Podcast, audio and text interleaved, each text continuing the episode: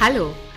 Heute gibt es eine neue Geschichte und zwar ein modernes Märchen von Paul Anderson geschrieben und zwar Alice im Neuland. Und zwar ist das die Geschichte des Internets. Aber es kommt ein Fuchs vor, eine Schildkröte und die Alice, die mit diesen beiden sich auf die Reise macht. Kapitel 1 Alice hat einen Traum.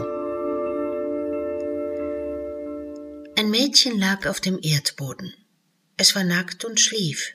In der Höhle war es dunkel. Rundherum nichts als Finsternis. Alice träumte von einer schönen neuen Welt. Dort flogen den Menschen die Hähnchen in den Mund. Milch und Honig sprudelten aus Quellen. Na ja, nicht ganz so altertümlich. Vielmehr gab es dort Maschinen, die auf Knopfdruck Fertiggerichte servierten. Niemand musste mehr arbeiten, alles wurde von Robotern erledigt.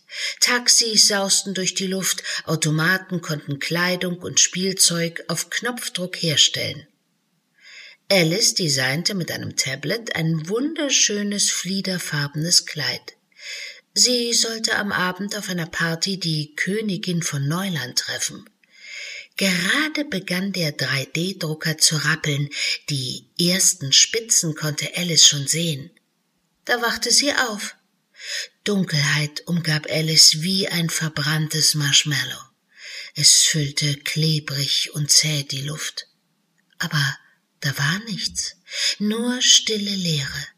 Trotzdem hatte Alice keine Angst. Sie stand fröhlich und unternehmungslustig auf. Würde sie heute endlich die berühmte Karo-Königin kennenlernen?